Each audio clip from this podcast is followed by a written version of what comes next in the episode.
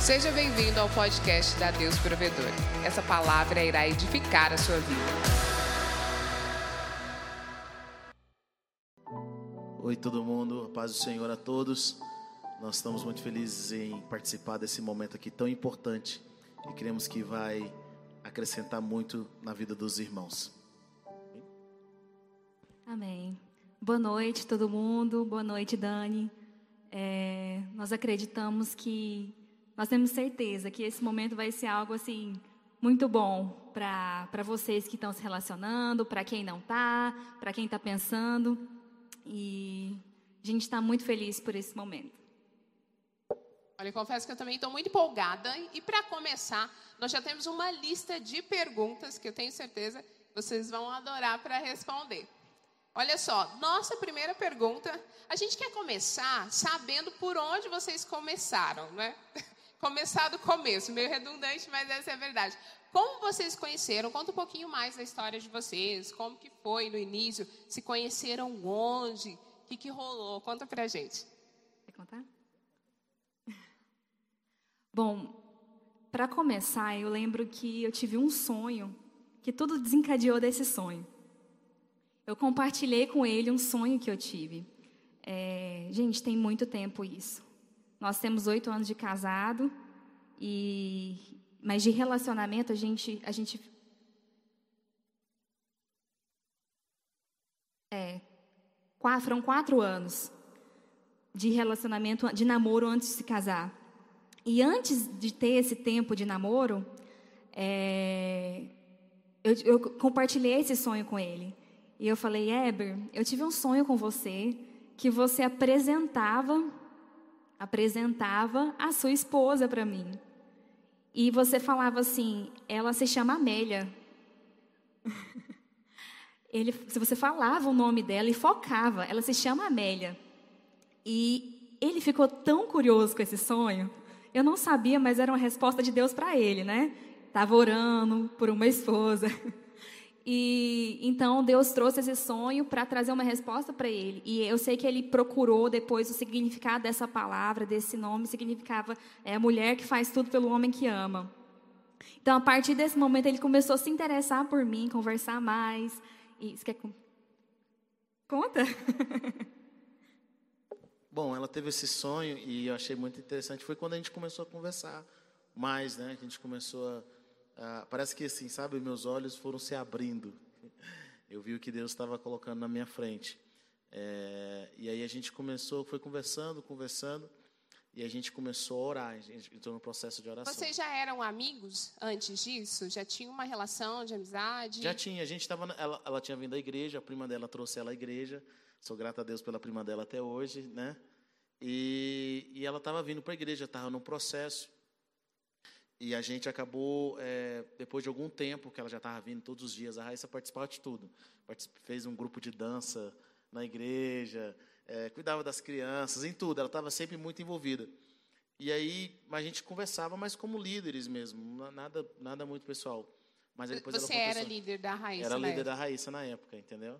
E aí foi um processo é, que a gente foi conversando, a gente orou um ano, por cerca de um ano, e nesse ano a gente foi, foi um tempo de confirmação que a gente foi tendo para saber se era de Deus, se era aquilo que o Senhor queria. E aí depois a gente é, decidiu assumir o namoro e entrou num outro processo. É, as pessoas sempre têm um pouco de dúvida em relação a como e quando começar um relacionamento. Existe algum aspecto assim que, que seja crucial, que seja muito importante a pessoa analisar antes dela começar um relacionamento, tipo um namoro? Bom, existem alguns aspectos, tá? Uh, eu acho que são aspectos simples, mas que são bastante eficazes.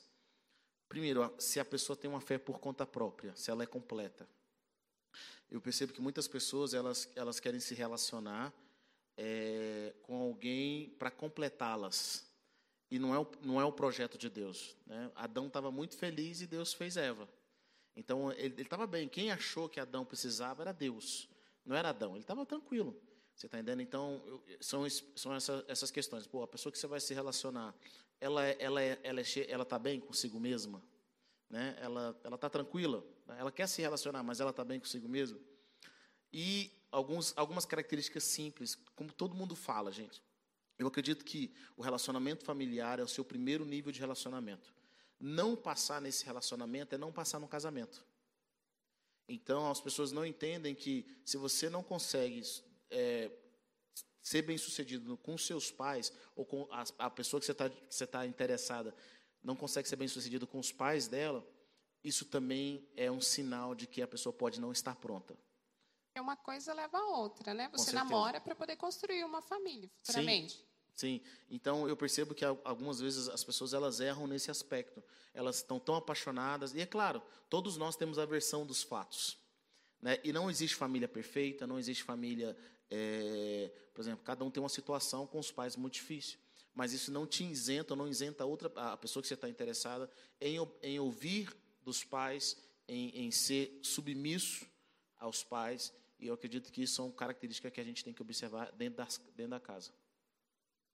Bom, quando a gente fala em relacionamento, a gente pensa em três níveis de relacionamento: o nosso relacionamento com Deus, o nosso relacionamento com as pessoas, né, que estão às nossas, à nossa volta, é, envolvendo nisso namoro, né, relacionamento sentimental, e o nosso relacionamento consigo mesmo, que é algo muito importante.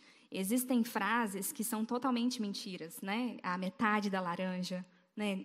A gente não se relaciona com a pessoa que está metade em metade. Né? Um inteiro se relaciona com o outro inteiro. É, um amor para curar o outro amor. Isso não existe, nunca existiu. Então você precisa. Acaba, acaba gerando mais feridas ainda. Mais né? feridas e mais dor. Então você precisa estar realmente curado.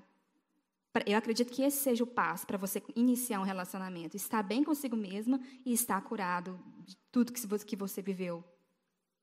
Como que vocês tiveram a, certeza, assim, é, é, claro que vocês oraram durante um ano, né? Muito espiritual. um, um, um, simples detalhe, né? Um ano de oração. Mas existe algum aspecto, assim, é, como que eu vou fazer bem essa escolha? Eu acho que essa, essa pergunta vai principalmente para quem para quem está solteiro e para quem está namorando, mas ainda está com aquela dúvida, tipo, será que eu fiz uma escolha certa? Né? É, o, que, o que poderia uh, fazer para escolher bem? Bom, eu acredito.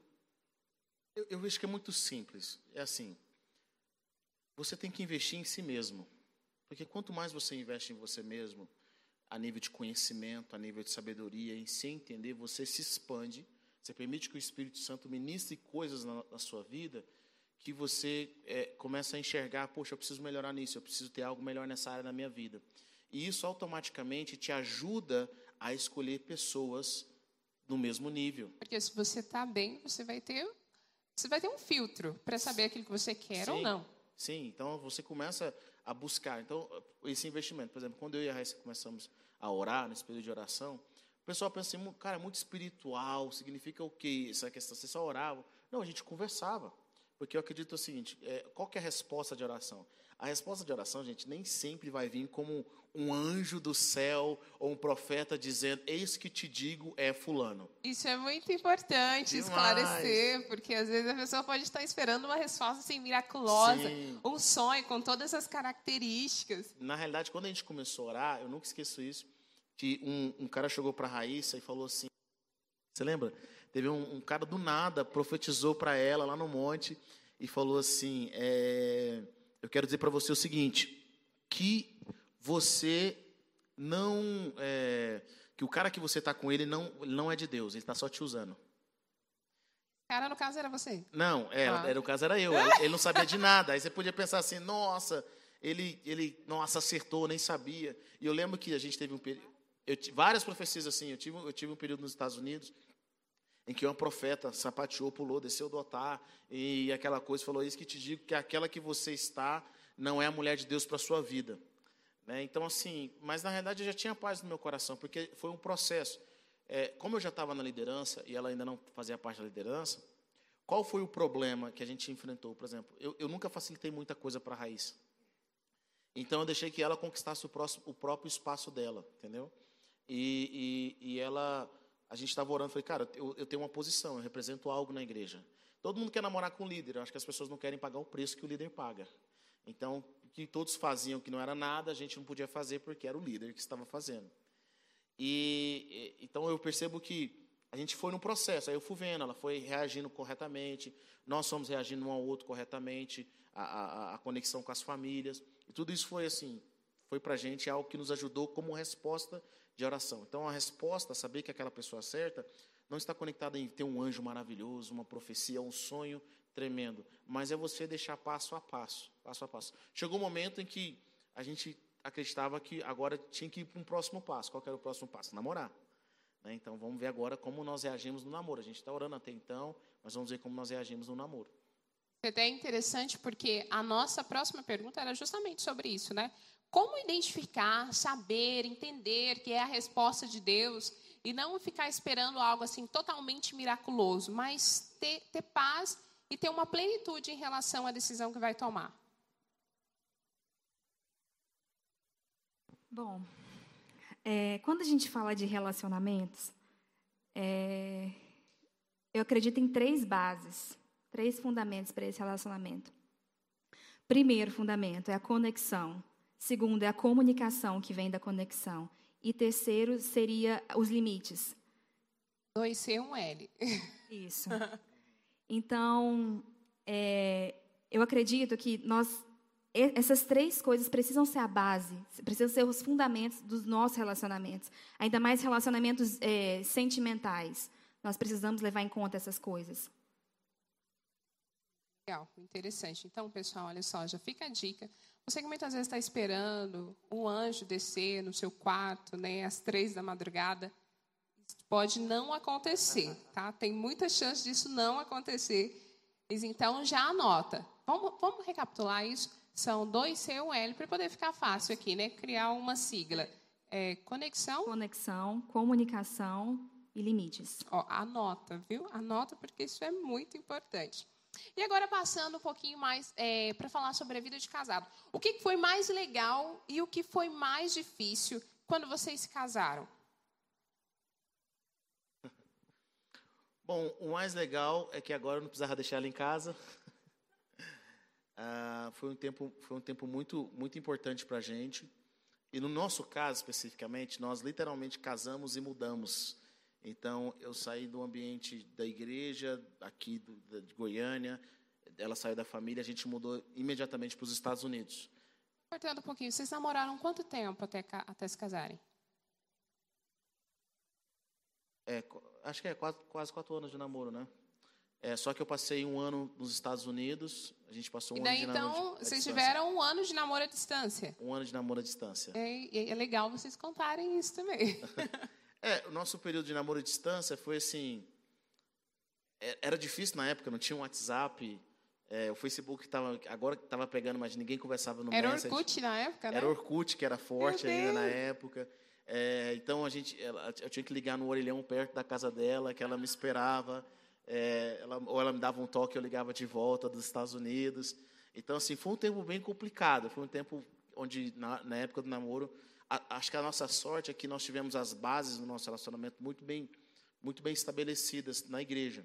Então, é, a minha família abraçou bem a Raíssa quando nós começamos a namorar. Meu irmão cuidava dela, meu, meu pai cuidava dela.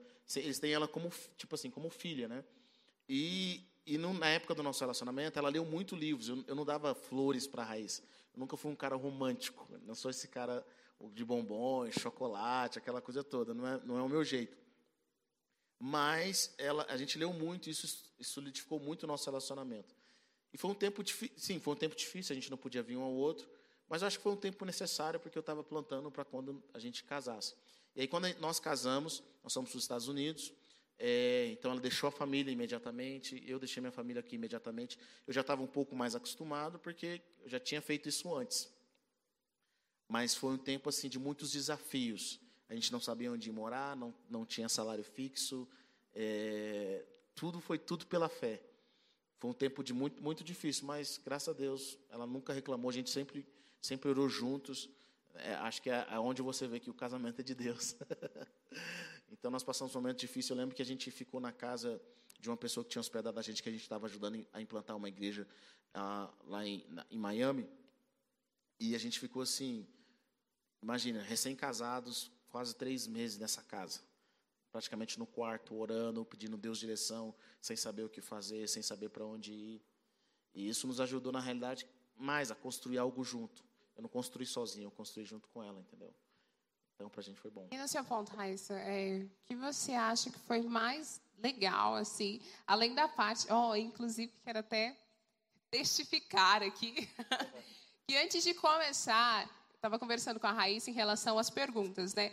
E daí ela viu essa, essa perguntinha aqui a respeito, ah, o que foi mais legal? Ela respondeu a mesma coisa. O mais legal é que não tinha mais que me deixar em casa, a gente estava sempre junto. Mas além dessa parte de estar sempre junto, o que foi difícil para você no início da, da relação de casado? É, para mim, igual ele falou, né? Exatamente aquilo que ele falou é o que eu acredito, né? Mas o mais difícil foi ter que me afastar da família, né? Ah, no sentido assim, a gente viajou, nos casamos pela manhã e no mesmo dia nós viajamos, nós fomos para os Estados Unidos. E foi algo tão doloroso porque na mesma semana a gente veio ajudar para a mudança da Deus Provedor para cá. Então, assim, foi algo que para a gente ficou muito marcado. Na mesma semana a gente se casou e foi embora. No momento que a Deus Provedor começou a crescer, Deus começou a fazer algo. E a gente foi para esse outro lugar, ajudar na implantação de outra igreja.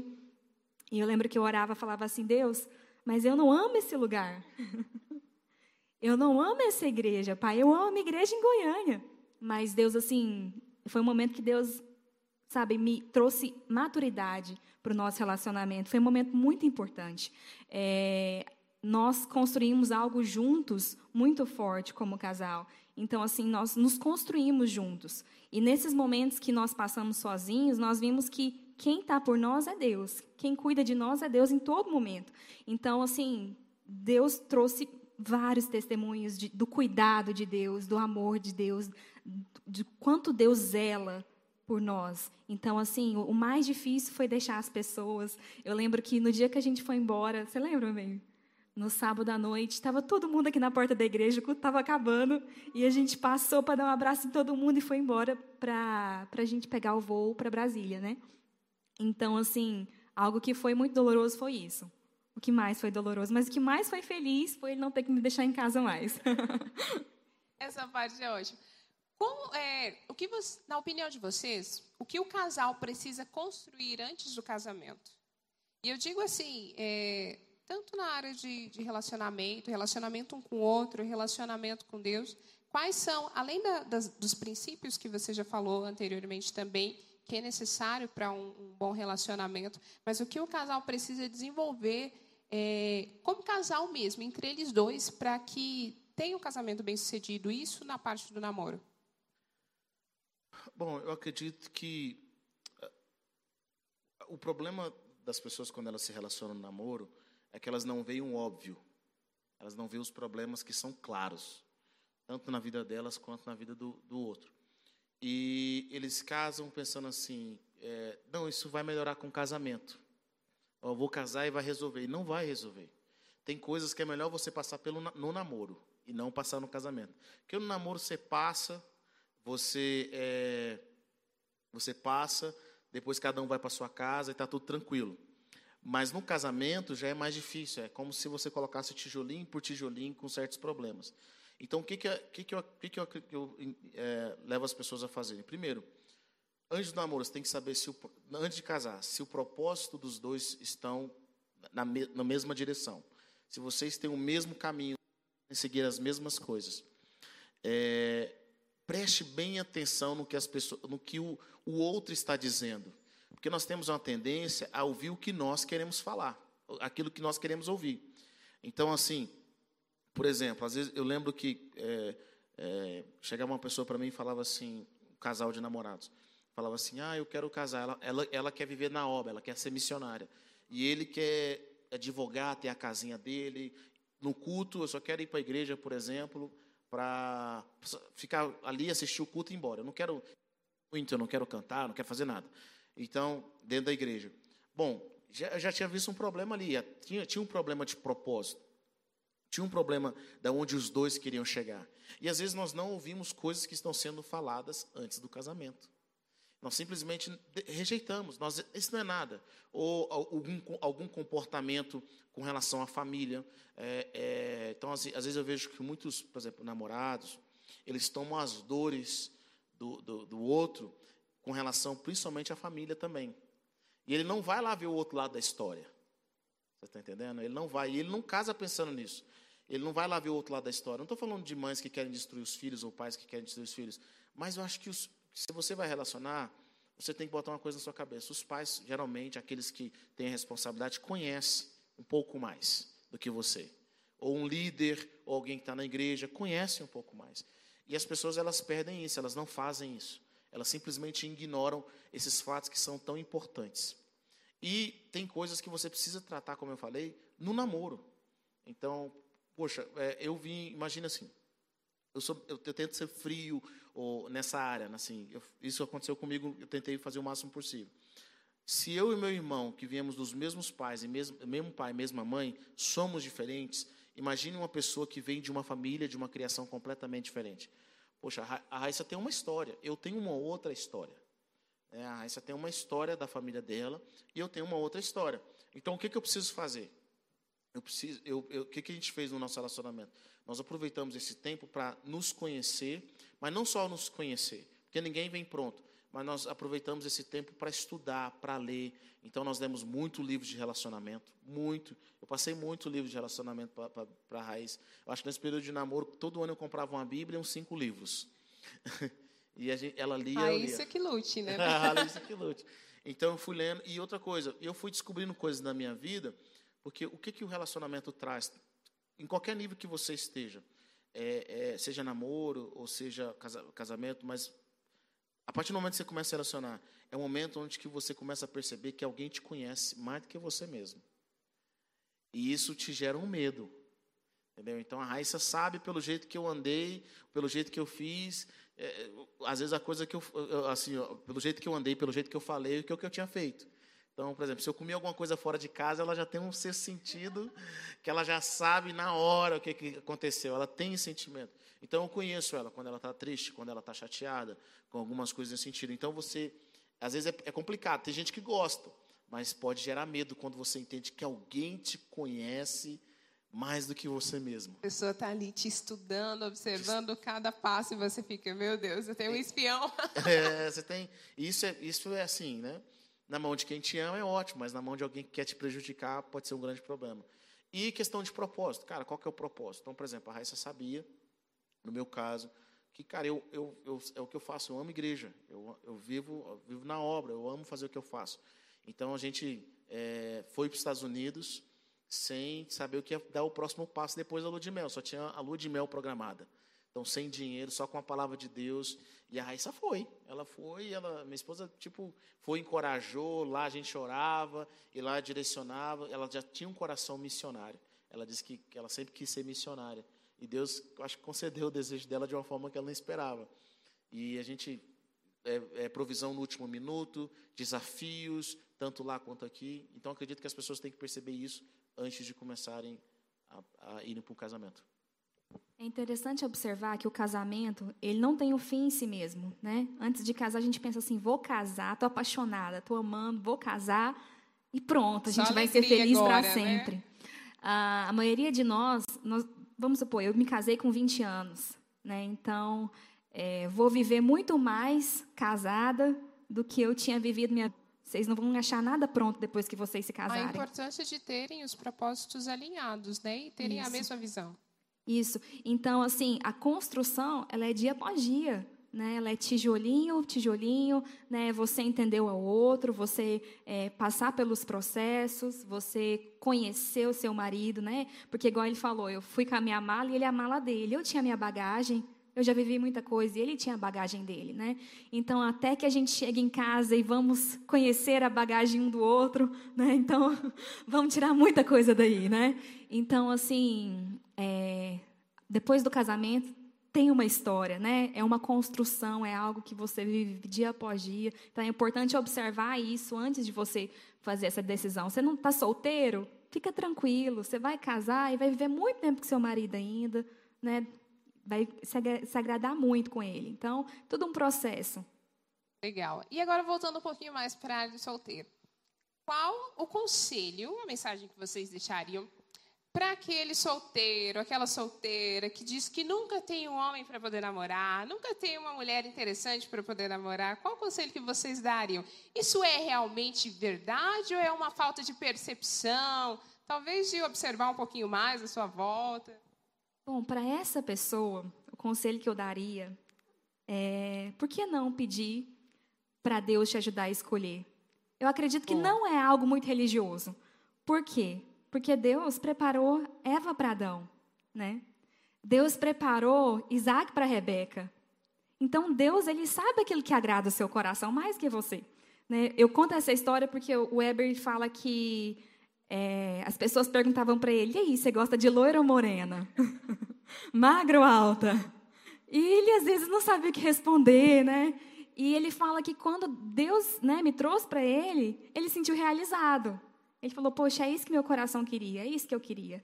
Então, assim, Deus sabe o que a gente quer. E Deus ele quer que a gente seja bem sucedido na área sentimental. Ele não quer que, que a gente seja mal sucedido. Ele quer que a gente seja feliz em todas as áreas. É, às vezes, o que acontece? Nós temos. É, primeira coisa que eu observo, às vezes nós temos é, muitos preconceitos que, na, que não condizem com a realidade. Primeiro, às vezes você quer uma pessoa, ah, eu quero loira, eu quero isso, eu quero daquele jeito, eu quero loira, tal, tal, tal, tal. Será que é você mesmo que quer ou porque você vê um padrão na sociedade e você quer mostrar para alguém que você tem uma loira linda? Foi tão bombardeado com tantas informações que tirou o seu próprio conceito, né? Sim. E eu, eu vejo muitos jovens que não casaram, não casaram porque eles estão esperando o Brad Pitt ou a Angelina Jolie chegar na igreja. Né? É por, então, assim, e eles não percebem que não tem a ver com isso. Tem a ver com o propósito, tem a ver com, com o chamado, tem a ver com o alinhamento que vocês têm, com a conversa que vocês têm. Então, as pessoas buscam muito pela aparência. E ela é importante, não, não nego. Mas eu acredito, sim, cara, muitas pessoas estão esperando é, eles criaram um padrão na cabeça deles. Segundo, segunda coisa que eles fizeram, é, é, e como a Raíssa falou, né, voltando a essa, essa parte, como a Raíssa falou, eu cheguei um momento e falei, Senhor, eu não sei se eu gosto de loura, eu não sei se eu gosto de morena, eu não sei, mas o que o Senhor trouxer, eu sei que eu vou ser muito feliz. Eu e a Raíssa, nosso, segundo, segundo padrão que Deus mudou na minha vida, é, eu e a Raíssa, nós temos é, quase sete anos de diferença de idade. Bom, até, até o momento em que eu comecei a gostar da Raíssa, eu nunca tinha pensado em gostar de alguém tão mais jovem do que eu. É, então, na época, ela tinha 15, então eu já tinha, eu tinha 7 anos, então nunca pensei nisso. Então, sempre pensei, poxa, cara, acho que mais ou menos da minha idade ia ser bastante, bastante legal. Então, Deus foi modificando a minha mentalidade para que eu pudesse é, me relacionar com ela também. Tudo isso, eu vejo assim, às vezes nós criamos preconceitos que, e a gente cria conceitos na realidade que nós achamos que é de Deus e não é de Deus. É simplesmente nosso. E eu acho que muitas pessoas estão perdendo a oportunidade de ter um relacionamento maravilhoso por coisas que não tem nada a ver. Entendeu? Por, por, por, por detalhes. Outro ponto que eu acredito é nada vem pronto. Sabe? Nada, nada, nada vem pronto. Tudo precisa ser construído. Eu lembro que a Raíssa, por exemplo, quando a gente começou a namorar, ela, ela era muito tímida. Falar aqui igual no microfone é uma coisa que é, é, era, assim, era impossível, impossível. Era coisa assim. A gente já teve assim muitas discussões. Não, você vai fazer, você vai levantar. Você vai... Eu lembro o primeiro dia que ela pregou, a primeira vez que ela trouxe uma palavra na igreja, no culto de jovens, ela falou sobre a multiplicação dos peixes, assim, foi um milagre. Então ela era muito tímida. Então, talvez se eu pudesse falar, ah, essa menina é tímida, é mais nova, vai me dar canseira, vai não sei o quê, não, não. tem tantas histórias aí, mas não é isso. Eu acredito que o projeto de Deus é as pessoas não estão prontas no sentido de daquilo que você espera, mas elas têm um potencial. E é importante ter essa visão para poder enxergar o potencial no outro. Sim, e ver o que é bom nas pessoas. Então, por exemplo, o Weber que a Raíssa casou não era um Weber é, romântico, né, de datas. Então, nunca, para mim nunca me interessou Natal, nem data de aniversário me importa tanto, entendeu? E a Raíssa não, a Raíssa sempre foi data de aniversário, é, Natal, não sei o quê, tudo, tudo ela é um motivo de comemoração. É tão interessante pensar como isso é construído, porque o primeiro presente que o Weber me deu, quando ele viajou, ele trouxe um chaveiro para mim dos Estados Unidos. Eu, poxa, gente, o namorado chegar dos Estados Unidos e trazer um chaveiro para namorada. Nem para trazer um chocolatinho importado, alguma então, coisa do né? tipo. Mas isso foi algo que a gente começou a, a, a construir no nosso relacionamento. Eu olhei para ele e falei assim: meu bem, eu gosto de presente. Eu gosto de receber presentes. Isso é legal até para poder falar um pouco da linguagem do amor do isso. outro, né? Como que foi isso, isso para vocês, para poder identificar o que agradava o outro, mesmo numa relação é, de namoro, para entender a linguagem do outro. Isso, é, isso que, que a Dani está falando sobre linguagem do amor é muito interessante, porque você precisa chegar nesse ponto de entender qual é a linguagem do amor do seu parceiro e qual é a sua linguagem do amor. Porque enquanto você não chegar a entender qual é, você vai estar tá sempre em busca de algo sem saber o que, você está em busca. Né? Então, a linguagem do amor é a forma como você recebe e transmite a mensagem do amor. Né? Então, é, eu sou muito pelo tempo de qualidade. Né? Se a gente não tiver aquele tempo de qualidade, né? não é qualquer tempo, sabe? É um tempo de qualidade. Né? É um momento que ele senta, olha para mim, eu olho para ele, a gente conversa. Para mim, esse é, esse é o, a, a, minha forma de, de passar, de transmitir a mensagem do amor. E agora do Weber já é outra. Então, é importante que você conheça é, qual é a sua maneira, né? para que você possa é, saber receber e transmitir essa mensagem do amor. É, nós recebemos uma pergunta aqui que diz assim: qual o problema das pessoas terem uma vida sexual ativa antes do casamento? Qual o conselho que vocês dariam? Bom, essa é uma boa pergunta. Ah, quando a pessoa passa a se conhecer sexualmente, ela tem mais um empecilho para conhecer a alma. A relação sexual é, eu posso dar várias explicações profundas nessa área, mas a relação sexual ela impede você de conhecer a alma da pessoa e ela deve ser feita num ambiente de aliança, entendeu? Ela deve ser feita num ambiente de aliança, não num ambiente principalmente de desejo. Nós, nós vemos hoje uma época em que as pessoas oferecem tudo sem ter compromisso. E é por isso que nós somos pessoas tão quebradas. É, nós somos a geração mais falida emocionalmente de todos os tempos. É, a, a, depressão nessa, nessa, por, por, causa disso, a ansiedade, as angústias que nós experimentamos, a falta de crença no amor, nós não podemos, exatamente por causa disso. É, é, um dos motivos é isso. A palavra de Deus fala que quem peca sexualmente peca contra o próprio corpo. Todo pecado é fora do corpo, mas o sexual é, pra, é contra o próprio corpo. E o que acontece? Quando as pessoas fazem aliança, principalmente na relação sexual, elas se tornam uma só pessoa. E aí eu falo isso durante. Ah, é assim, como eu posso dizer? Eu vejo isso antes e depois. Eu aconselho tanto namora, casais de namorados quanto, é, quanto, é, quanto pessoas que são casadas no matrimônio. Bom, elas levam essas experiências sexuais para o casamento. Alguns tiveram muitas experiências. E elas sabem que estão com o amor da vida dela, que é a pessoa que Deus chamou ela, mas elas têm lembranças. Então elas vão lembrar do, fulano de tal, elas vão lembrar da fulana de tal, e elas acabam comparando no relacionamento. Então, o, o que tem de casais que chegam para mim, né, para a gente, e falam, não consigo ser satisfeito na minha vida conjugal, no meu casamento, exatamente por causa disso, é fora do comum. E, e é interessante, e, se, e pode parecer que não é forte nem nada, mas eu já vi muitos casamentos que acabaram assim, 30, 40 anos de casamento, 20 e tantos anos de casamento, com família formada, é, casamentos acabarem porque alguém encontrou o primeiro namorado que tinha tirado a virgindade. Porque a aliança de sangue, ela permanece. Então, tem pessoas que elas estão é, com a parte da alma de várias pessoas dentro do relacionamento. Então, isso faz muito mal. É, o, eu acredito o seguinte, que o conhecimento, se você quer conhecer uma pessoa, ela tem que partir de alma para alma. Então, assim, espírito, alma e corpo. Não o contrário, não corpo, alma e espírito. É claro, existe uma vontade, existe uma. Nós temos hormônios. Meu pai sempre falou assim: Heber, carne não se converte. Né? É, e eu até aconselho, cara, se, se o cara está namorando, a mulher está namorando, não está sentindo nada, tem alguma coisa errada. Você está entendendo? Pode orar. Não conheço, eu, né, e, e, pessoas assim que têm longa data de namoro e não estão tendo relação sexual, também estou orando por eles, porque eles são ninjas, é o famoso ninja. Porque vem, a gente, a gente tem a nossa, os nossos desejos, mas eles têm que ser cumpridos dentro de uma aliança. Dentro da aliança. Isso faz, vai fazer bem para você. É, no meu caso, graças a Deus, tipo, pela graça de Deus, mesmo, eu e a Raíssa, nós casamos virgens. Qual que é a vantagem disso? A gente não tem lembrança. de outras. Então não tem com que comparar.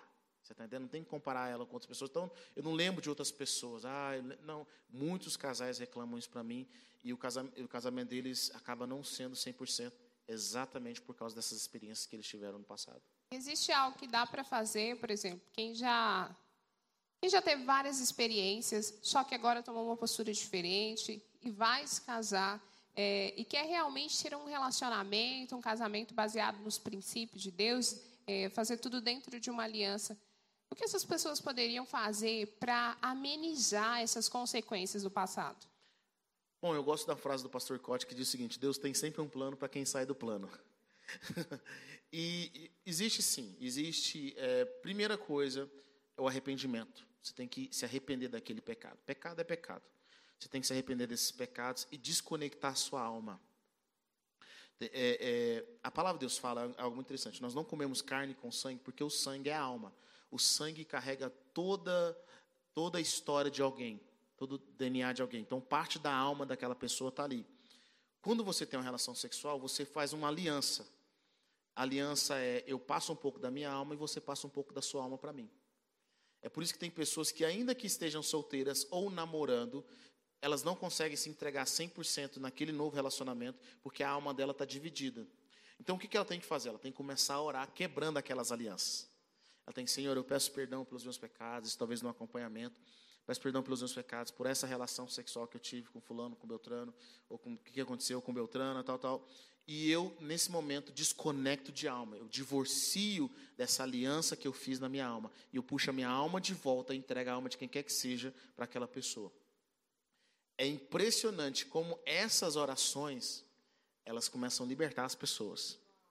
Muitos, muitos maridos chegam para mim, cara, depois que eu orei isso, depois que o Senhor foi me lembrando, parece que agora eu estou de volta com a minha esposa, eu estou de volta com meu marido. Então elas começam, é, é, eles, Deus traz esse, essa oportunidade, sabe? O sangue de Jesus é muito poderoso.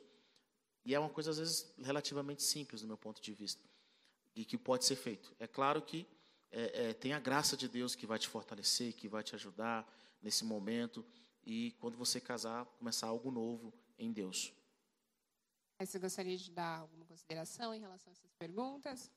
É, eu acredito que Deus ele não restaura relacionamentos, mas Deus restaura pessoas. Né? Então, quando nós passamos por situações né, que precisamos ser restaurados, Deus está pronto para nos restaurar. É, como o Eber disse, é, pessoas que passaram por isso, é, muitas vezes essas pessoas, é, como elas fizeram pacto, fizeram alianças, são pessoas que possuem um relacionamento bom, estão em um relacionamento bom, mas tem aquela sensação que estão sempre sofrendo de amor. Mas aquela pessoa está feliz, aquela pessoa possui uma família feliz, né, mas estão sempre sofrendo de amor. Deus ele está pronto para restaurar essas pessoas. Sabe, Deus, eu preciso ser restaurado, eu preciso ser completo. Sabe, eu preciso é, que, que isso que aconteceu comigo, eu, eu quero quebrar esses pactos, quebrar essas alianças que eu fiz no passado. Eu quero me conectar, Deus, sempre, somente com a minha família, né? Somente com a minha esposa, somente com essa que eu, né? Com a minha esposa, né?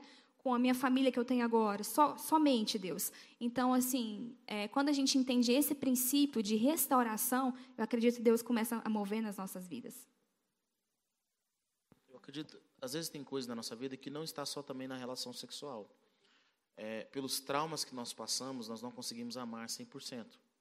Pela vergonha de se entregar. É, por incrível que pareça, as pessoas, às vezes, quando elas se casam, elas amam aquela pessoa, mas como elas não conhecem, elas se tentam afastar emocionalmente. É o medo da intimidade. Então, as pessoas acabam tendo medo da intimidade porque, é, de alguma forma, ensinaram a elas que elas não precisam ter esse amor, sabe? Esse amor que, que faz sorrir, esse amor de adolescente.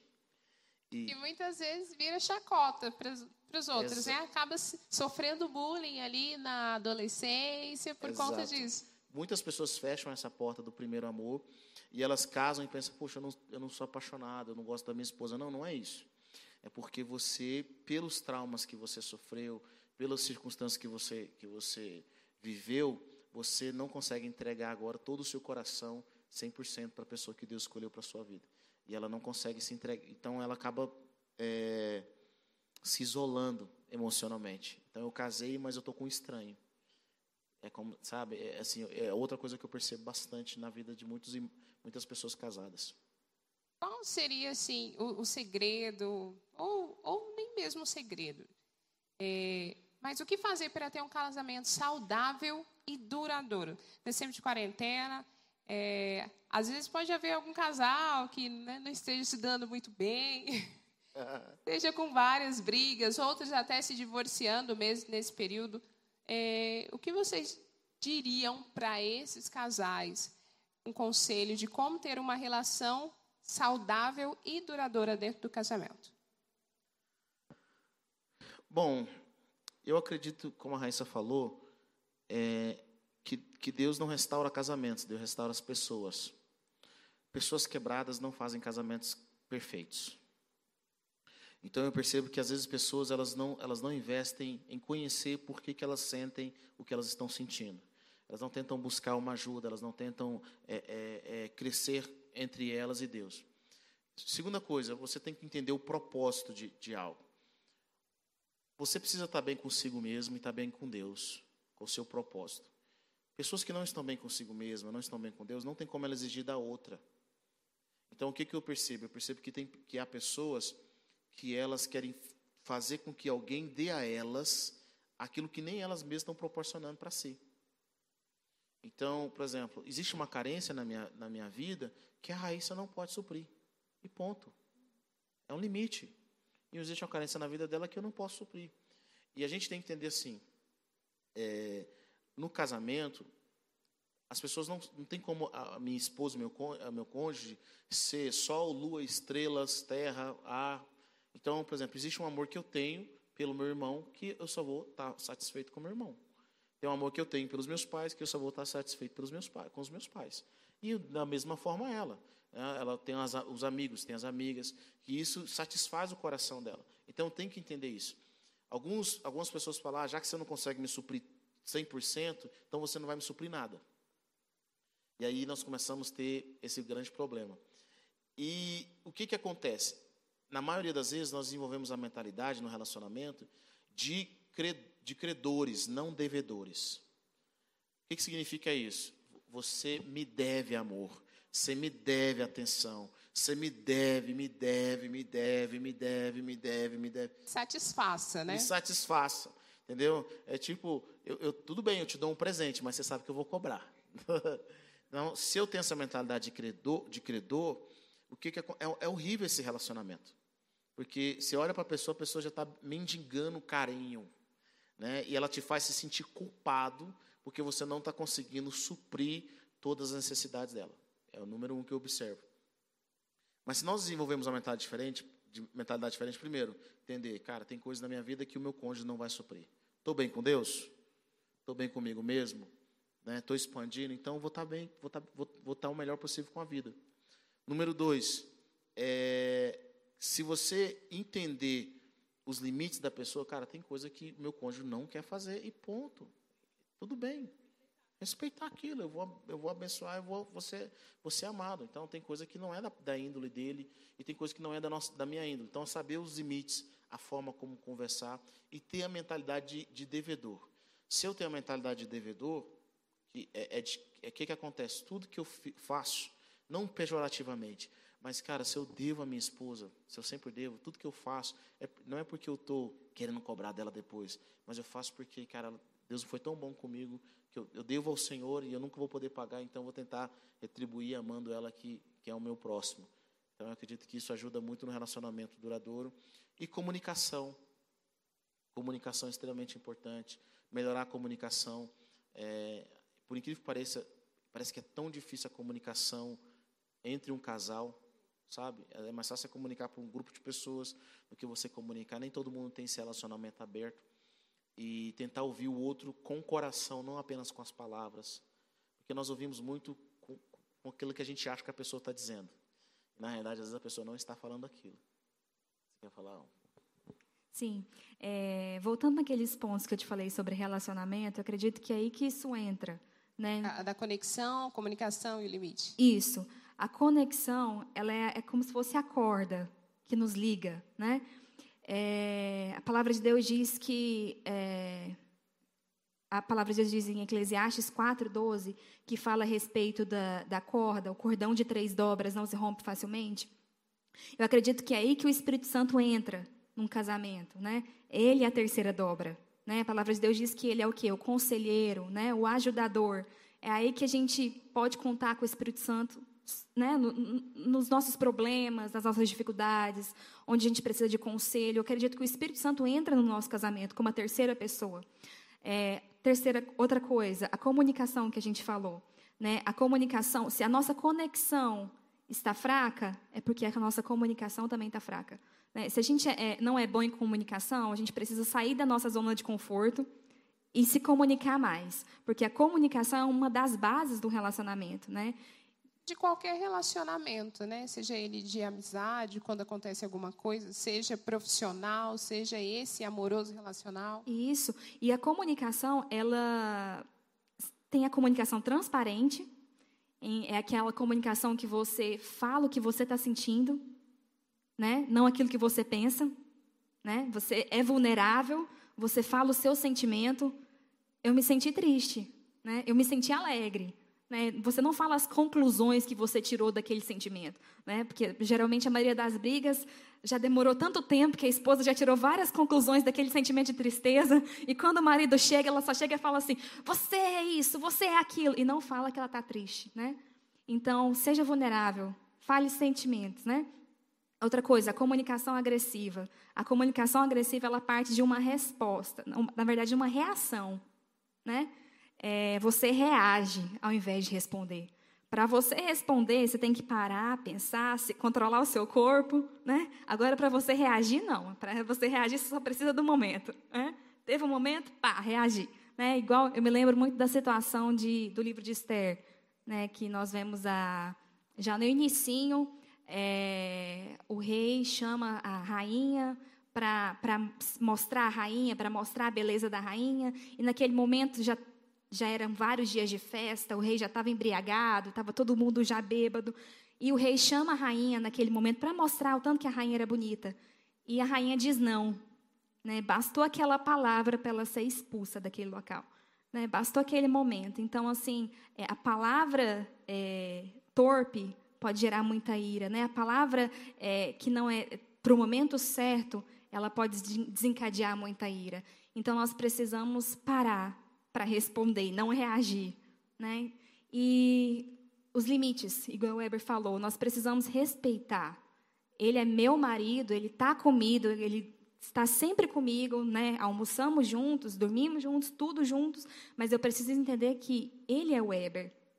Né? Não ele é não sou uma eu. propriedade, É. né, também. Eu não tenho domínio do meu marido, né? Ele tem os pensamentos dele, ele tem, né, aquilo que ele é, né? Eu não tenho domínio sobre ele, né? Então, limites também é, é algo muito importante no relacionamento.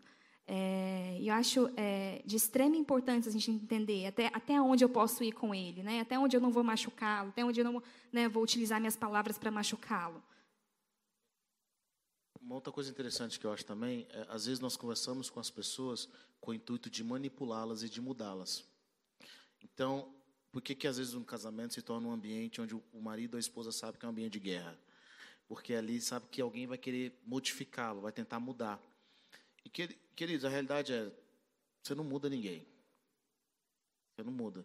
O que você pode fazer é o seguinte: o seu crescimento emocional, a sua vida com o Senhor, a sua forma de agir te leva a um nível de nobreza no qual as pessoas que estão ao seu redor ou elas se transformam para melhor ou elas vão embora. Por isso que eu acredito muito no investimento em pessoas, sabe? Então, é, muitas vezes, assim, às vezes eu várias vezes tive algum pensamento errado, uma conduta errada que na minha mente eu estava certo. E aí é onde acho que a Raíssa entra na questão do Espírito Santo, do cordão de terceira dobra. O que, que muitas esposas fazem? Vão tentar utilizar a manipulação. O que, que muitos maridos fazem? Vão tentar utilizar a manipulação, ou vão ficar falando, falando, falando, falando. Gente, chega um momento que, dependendo do que a pessoa está falando para você, se seu coração fechou, ela está falando só para o vento. Você está lá só com o corpo, mas seu ouvido, seu coração não está ali. Então você não consegue receber aquele conselho. Você não consegue receber aquela, aquela frase. Então, às vezes, a Raíssa falava alguma coisa comigo e eu não conseguia ouvir, eu achava que estava certo, mas ela orava. E aí, na oração, o Espírito Santo, gente, é o melhor.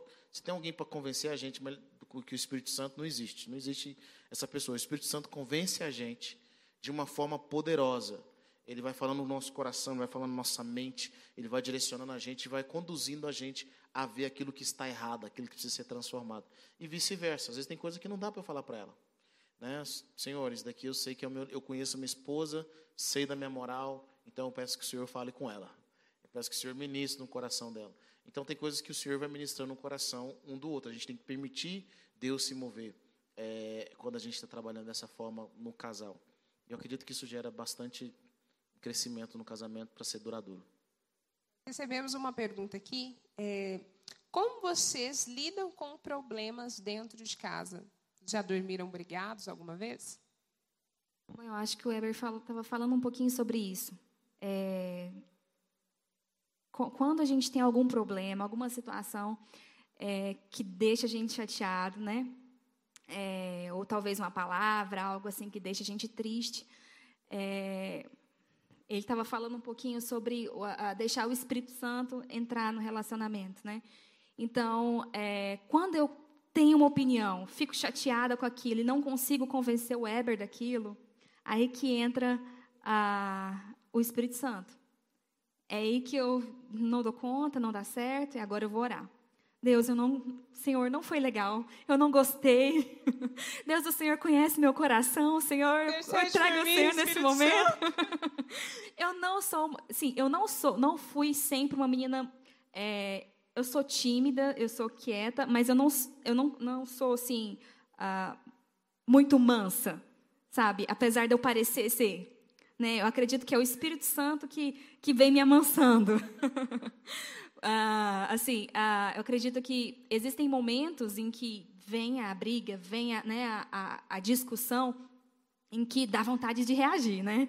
Mas naquele momento o Espírito Santo, calma, calma, ele está errado, Deus, ele está errado. Eu tô certo, eu tenho eu certeza disso. E aí Deus fala, vai orar, vai orar. E aí o momento que eu vou orar, que eu começo a orar, e aí o Weber vira de um lado, vira do outro. E eu orando, Espírito Santo, Espírito Santo, e não aceito, eu não aceito. Eu não aceito, Deus, Deus, Deus, Deus, Deus. Eu não vou dormir, Deus. Então, até que o momento que ele chega, meu bem, peraí, vamos conversar, me desculpa, acho que eu fui grosso.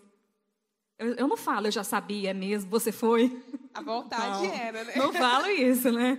Eu falo assim, não, meu bem, tudo bem, é assim mesmo, né? Mas a nossa confiança, a nossa, o cordão de terceira dobra tem que, ter, tem que ser o Espírito Santo para nos auxiliar nesses momentos. Nós temos outra pergunta aqui, que é até bem semelhante também. Casei, mas vi que não era aquilo que eu queria. E agora o que eu faço? Eu me separo? Eu continuo? A gente tem visto uma onda, infelizmente, de, de separação da atualidade, aquilo que você até comentou. Nós somos uma, é, nós somos uma geração muito quebrada emocionalmente, muito frágil. Então, e aí? O que a pessoa faz numa situação dessa? Bom, tem perguntas que você tem que fazer antes de casar, né? São perguntas que você faz antes de casar. Mas, cara, casei, não é aquilo que eu pensei que fosse. O que, que você faz com relação a isso? Bom, biblicamente falando, se não tem um motivo de adultério, né, ou um risco de vida, eu acredito que é importante nós trabalharmos nisso. Nós, nós trabalharmos o máximo possível para que dê certo. Para que dê certo através é, existe um preço a ser pago para que dê certo através da, da, da oração, para que dê certo através de uma autodescoberta. Eu falo sempre isso para os cônjuges, parece que, mas as pessoas às vezes não entendem. É, quando você se torna uma pessoa poderosa, no sentido de eu tenho o poder de escolher, eu escolho. Eu estou com você porque eu escolhi. Não é nem porque você me escolheu, não é nem porque você é mais bonita, eu te escolhi. Isso é pessoa poderosa. Eu, eu percebo que muitas pessoas elas, elas, elas, elas se relacionam e elas se sentem impotentes. Então, assim, não era bem isso que eu queria. Mas apareceu, apareceu né? oportunidade. foi indo, vou levar. Então, não. Qual que é o problema dessas pessoas? O problema é, cara, é, eu nunca estou satisfeito, eu não tenho poder de escolha nessa vida. Alguém me escolhe sempre. E nós temos que desenvolver em nós o poder de escolha, ser poderoso. Eu escolho amar, eu escolho buscar é, eu escolho fazer isso daqui funcionar, do que depender de mim. sabe? É, porque às vezes o que, que eu percebo em pessoas que, ah, não estou gostando, não estou achando legal, não estou falando em todos, tá? Mas eu percebo às vezes que as pessoas, elas casam aqui, elas vão em casa amanhã em tal lugar, que casa amanhã em tal lugar, que casa amanhã. Então elas sempre vão achar um escapismo, sabe? Um dia eu estava aconselhando uma, uma, pessoa que ela casou e realmente ela casou fora, é, assim, venderam um, peixe para ela e era um outro peixe. E Aí ela, na falsa propaganda. Ela, nossa, ela e, e, e, durante esses anos, uns dois, três anos, quatro, três anos, né? Toda vez eu, pastor, eu quero separar, eu quero separar, eu quero separar, e contava só os defeitos, e contava. Eu falo, olha, eu vejo que ele é uma pessoa boa. Ele tem alguns problemas, mas é uma pessoa boa. é, e, mas ele quer que isso no futuro, olha, eu, assim, eu, vejo um problema em você. E, e ela ficava revoltada porque eu, eu não atacava ele, mas eu via algo nela. Então imagina, ela vinha trazer o problema, que ele era isso, que ele era aquilo, e eu só assim, gente, se ela não sair da igreja agora. Eu vou deixar de me aconselhar com esse pastor, porque ele não está conseguindo resolver o meu problema. O ruim de conversar com vocês é que eu, que eu entrava assim, mal e saía pior, né? Que agora eu era culpado no sentido. Eu falei, olha, eu falei, só o meu medo com você, não estou falando, esquece o seu casamento agora. Meu medo com você é o seguinte: por que, que você escolheu esse cara? Ela, ah, porque me venderam. Não. Você escolheu esse cara porque você tem um perfil para escolher cara como ele. O meu medo é você separar e casar com um igual ou pior. É o que eu vejo muitas pessoas fazendo. Querido, se você, assim, meu ponto de vista, se todos os seus namoros terminam em traição, terminam gente que eh, finge ser e não é, tem alguma coisa que a gente, tem algum filtro que a gente está deixando de colocar nesse relacionamento. Então eu comecei a ministrar, a falar com ela, com essa pessoa e falei, olha, é, investe em você, leia livros. Eu vejo que tem um problema de paternidade. Eu vejo que tem um problema. Vamos investir em você. Depois que você investir em você, nós vamos ter duas atitudes com relação ao seu cônjuge. Ou ele melhora, ou ele vai embora. Porque é o seguinte: pessoas independentes, pessoas que são emocionalmente dependentes, não consegue ficar perto de pessoas independentes. Você está entendendo? Agora, agora, pessoas. É engraçado. Como, Eber, assim, até na igreja você observa. Como que você consegue perceber que aquela pessoa, por mais que se pareça forte, ela é dependente, ela é dependente emocional? Porque com quem ela caminha é dependente emocional também. E pessoas independentes emocionalmente não caminham com gente dependente emocionalmente.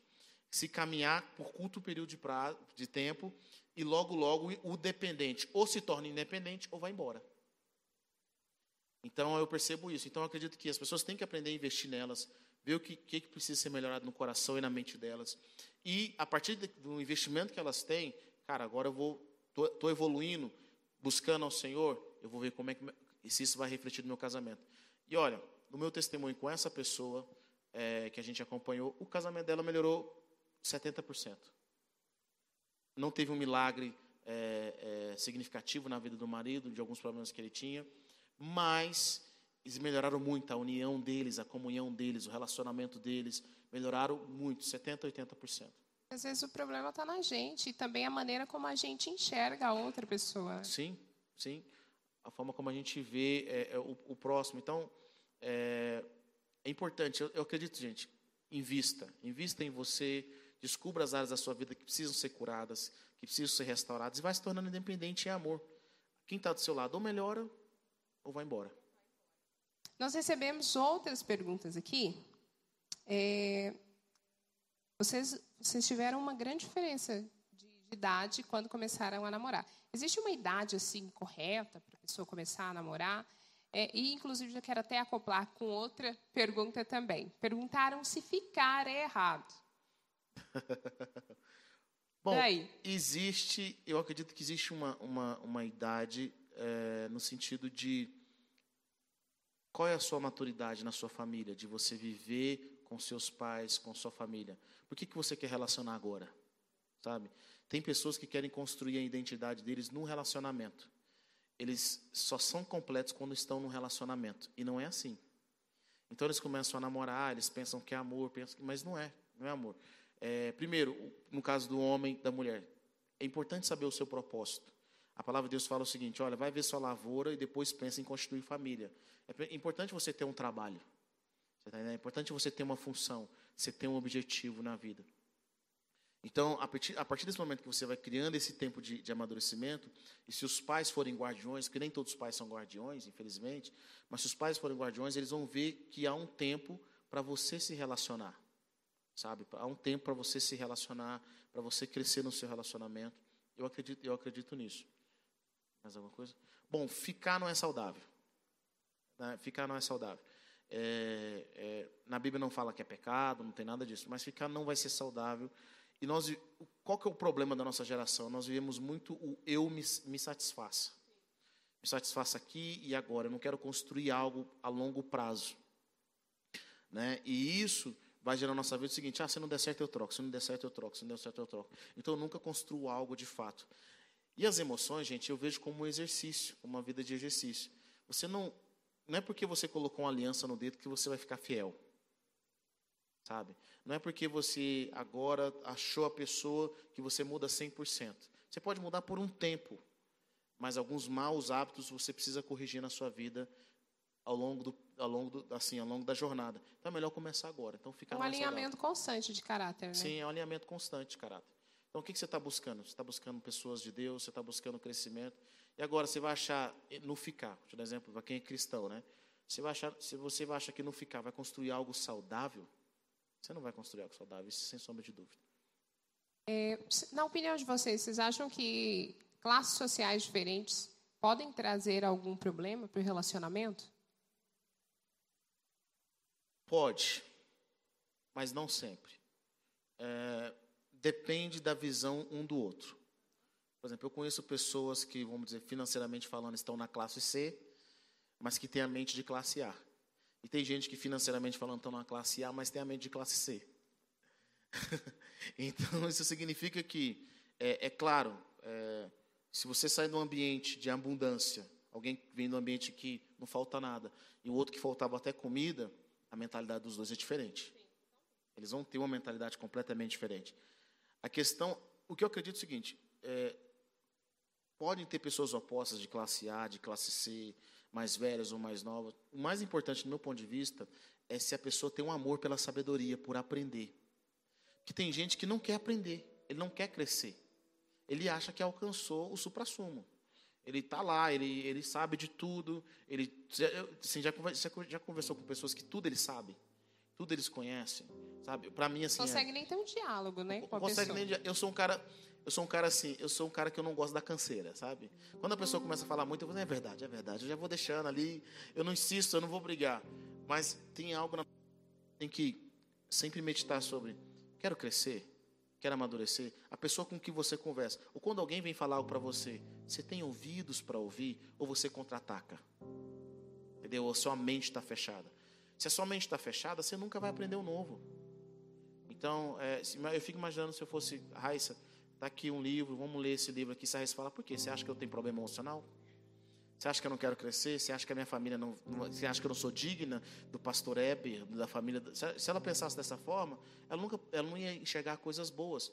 E se ela fosse ministrar na minha vida, meu bem, eu acho que você precisa corrigir isso, você precisa ser melhor nisso.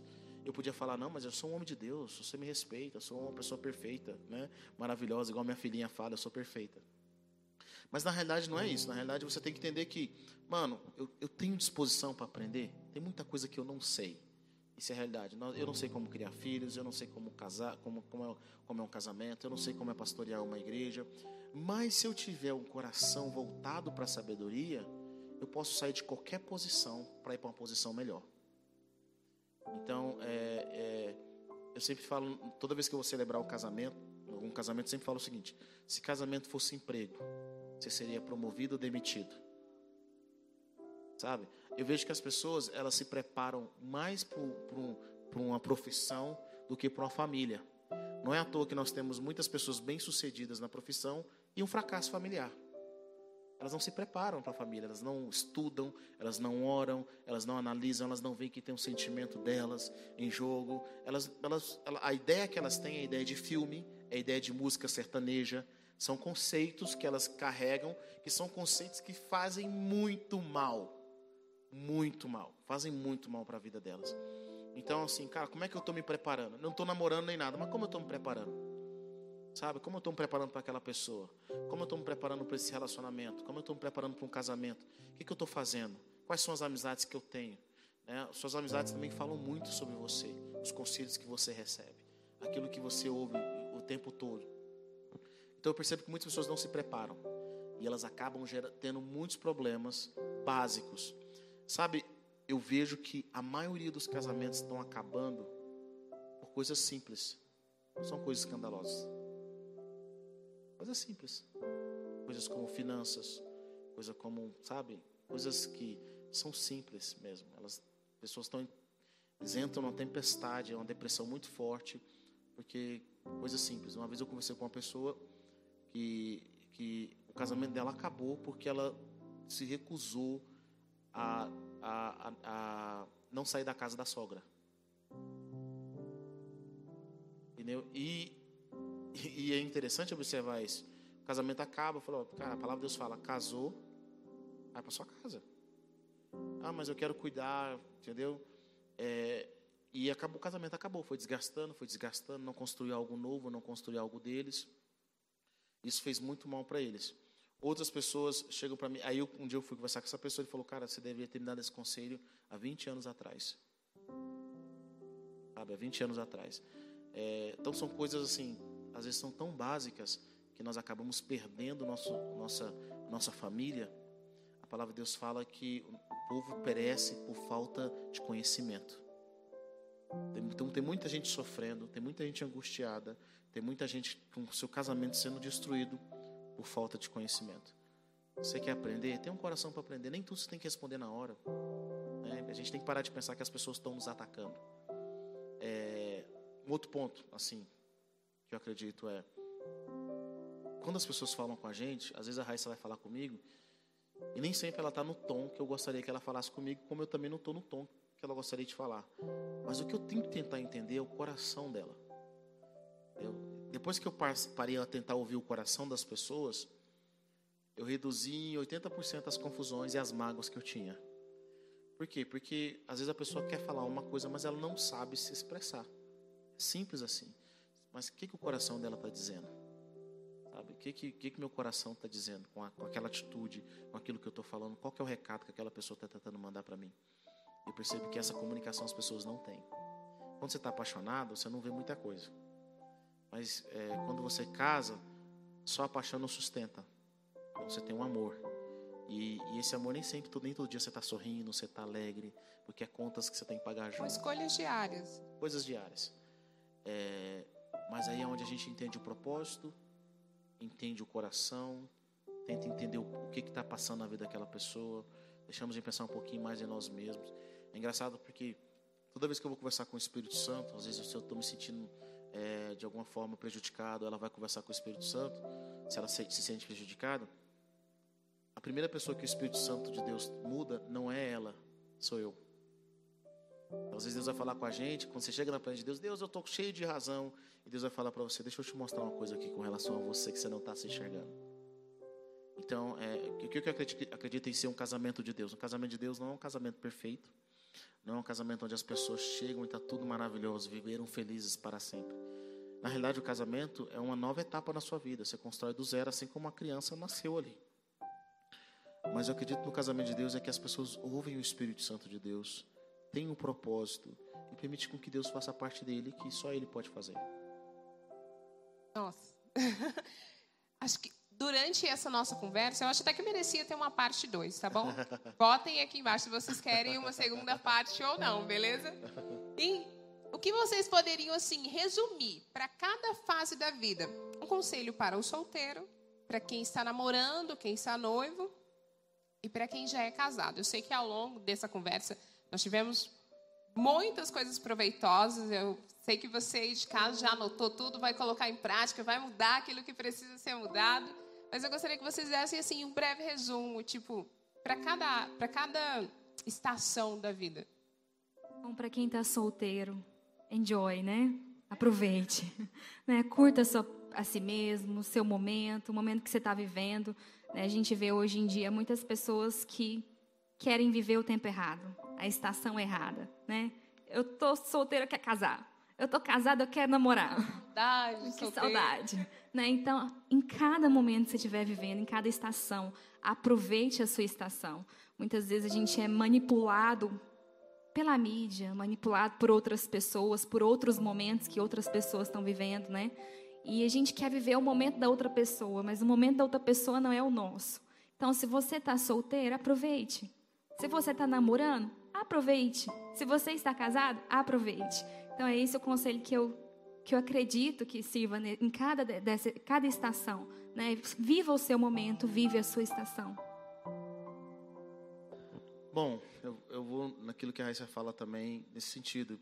Quando você é solteiro, faça aquilo que Deus colocou no seu coração. Ser solteiro é bênção, gente. Você tem que aprender a estar feliz consigo mesmo. Sabe? Eu era um cara muito feliz comigo mesmo. Muito. Eu ia no cinema sozinho, comprava minha pipoca, meu McDonald's, ia lá no cinema sozinho. A Raíssa era muito feliz com ela mesma. É, ser solteiro, aproveite. Faça as coisas do Senhor. Né? Faça boas amizades. Tem gente que não sabe ter ami- amigos e querem casar. Então, uma das coisas que eu mais vejo nos solteiros é tá sempre buscando alguém, sabe? Não, cara, tem amigos, tem amigos do sexo oposto, sabe? A Raíssa tem muitos amigos homens, eu sempre tive muitas amigas e, e- e é amigo. Tem- você tem que aprender. Então, assim, a ter amigo, a ser amigo, porque um relacionamento no casamento também vai exigir muito a sua amizade. Vai exigir um companheirismo, vai exigir tudo isso. Então, se você é solteiro, aproveite seus amigos. Né? Construa amizades sólidas. Faça a obra do Senhor. Se dedique. Solteiro tem tempo, gente. Vocês não imaginam o tanto tempo que a gente tem. Né? E na, minha- na nossa época, né, eu aproveitei muito na nossa vida de solteiro. Cara, não tinha muita conta para pagar, não tinha muita coisa, tipo, sabe? Fazia tudo na obra, crescia, aprendia a tocar. Eu acredito que se eu tivesse que aprender, eu já tocar violão. Não ia aprender nunca. Tem tanta coisa que dá para você fazer nessa época de solteiro, de ler, de estudar, de crescer, de viajar. Aproveitem isso. Se você estiver namorando, é, aproveite para conhecer pessoas. Às vezes o seu namoro não vai dar certo. E tudo bem, it's okay. Nem todo namoro vai, você vai casar. Então, mas o que, que eu devo fazer? Por que, que algumas pessoas têm até medo de namorar, eu acho? Que elas pensam, tem que ser aquele namoro certinho que a pessoa vai casar, sabe? Não, nem sempre. É claro que o nosso objetivo é namore para casar, correto? Mas eu tenho uma coisa que eu, que eu, que eu, que eu sempre penso. Eu já vi isso acontecer várias vezes em pessoas, pessoas de bem. O importante é que, mesmo que eu namore com uma pessoa que eu não vou casar com ela, por algum motivo, lá na frente, importante que o final desse relacionamento, nós dois tenha saído ganhando. No sentido de, cara, ele só me abençoou, ela só me abençoou. E se nós terminássemos hoje, foi uma benção. Entendeu? Não tem sentimento, não é isso que eu quero, mas, cara, foi tão gostoso, foi um tempo tão precioso. Então eu conheço pessoas que começaram a conversar, que se relacionaram, começaram a namorar. E, cara, não, não é isso. Mas não tem raiva um do outro, porque foi bênção. Foi o momento que eles ministrou a palavra um para o outro, orou, ajudou, foi um processo de cura na vida dele ou na vida dela. Então, nesse processo de namoro, não interessa se você vai casar ou não. Interessa, assim, é importante, é claro. Mas interessa que ao final tenha sido bênção para os dois, sabe? Faça disso ser bênção. Nós dois crescemos, nós dois amadurecemos. Não terminou com briga, não terminou com confusão. Nós, foi bênção, sabe? E, e it's okay, sabe? Eu acredito que eu já vi isso acontecer e, e aconselho as pessoas que vão namorar a serem bênção na vida da outra. Não tentar tirar, sabe? Tem gente, não, quero, me satisfaça, me satisfaça, me satisfaça. Mas, cara, não, quero abençoar essa pessoa. E para os casados, aproveitem. Aproveitem a vida de casado, aproveitem o desafio. É, como a Raíssa falou aqui, o casamento ele não tem um fim em si mesmo. Eu acho que esse é o erro das pessoas. É, eu vejo a família como um carro. Que ela tá te condu... assim, um, dos, um dos modelos, é, um dos exemplos é como um carro, que ela te conduz para algum lugar. Um carro não pode ficar rodando à toa. Gente, casamento é uma coisa muito de Deus. Mas você tem que entender que não é de Deus porque é da Disney, sabe? E termina com casamento, é o final da novela. Casamento é de Deus porque ele tem várias funções. Ele forma uma família. Toda vez que eu olho para as minhas filhas, eu agradeço a Deus, eu fico assim feliz pela oportunidade de criar dois seres, seres humaninhos. Você, você entende que eu estou formando a próxima geração da sociedade. E Deus me deu a oportunidade de criar dois seres humanos. Então, é, se você tem um casamento onde não tem confusão, onde, onde tem paz, onde tem assim estabilidade, você tem tempo para cuidar dos seus filhos propriamente dito. É que eu acredito, sabe? Você cria um ambiente para eles. Então, o casamento ele tem uma função social. Sabe, ele tem uma função social, ele tem uma função na sociedade, ele tem uma função no reino, ele tem uma função para os seres humanos, para gerações posteriores. Então não é só, ah, me faça feliz, me faça, me satisfaça. Não, cara, nós dois estamos construindo algo juntos e algo que não se constrói da noite para o dia e não se constrói só com dinheiro. É, às vezes eu vejo pessoas falando assim, né? Ou mulheres, ou, ou, ou, homens falando assim. Às vezes a mulher fala, ah, você acha que eu sou empregado? Né? Eu penso assim, cara, empregado é mais barato. Né? Porque empregado você só dá dinheiro, você não tem que dar afeto, você não tem que dar atenção, você não tem que dar amor. Né? Então tem, tem homens que pensam, ah, você acha que eu só sou banco? Não, o banco é mais barato, porque eu trabalho, vou lá e resolvo. Né? Eu tenho que te dar atenção, tenho, a gente trabalha com, a gente tem um projeto juntos. E se você tem um projeto a longo prazo, você tem que pensar, cara, eu vou ficar aqui mais uns 50 anos. Né? Então eu tenho aí, eu estou com 30, vou fazer 35 esse ano. Então eu devo ter pelo menos uns 65 anos, se eu viver até 100 com a Raíssa. Então tem, são 65 anos aqui para frente ainda. Nós vamos andar muito nesse carro. Tá, nós, vamos, nós temos muita coisa para viver ainda. Como que eu quero que isso aconteça? Seja suave, seja bênção, seja um tempo de vitória. E nós temos que aproveitar, nós não sabemos o dia da manhã.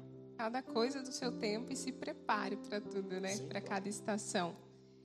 Nosso talk está chegando ao fim. Eu tenho certeza que você aproveitou muito, que foi maravilhoso. Eu, pelo menos, já tirei vários insights aqui, olha. Eu acho que merece parte 2. Então, se você concorda com isso, já deixe seu comentário aqui. E outra coisa muito interessante. O Weber comentou lá no início é, que você presenteou a Raíssa várias vezes com livros.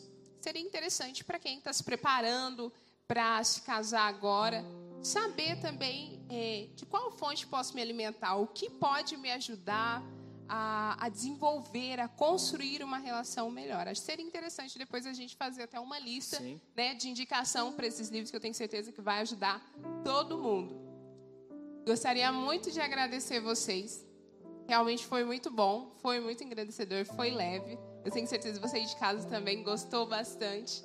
E obrigada por ter disponibilizado do tempo de vocês, do conhecimento, para poder instruir a gente. Eu tenho certeza que a gente cresceu um pouquinho mais nessa noite. Amém, é um prazer. Ficamos felizes em servir.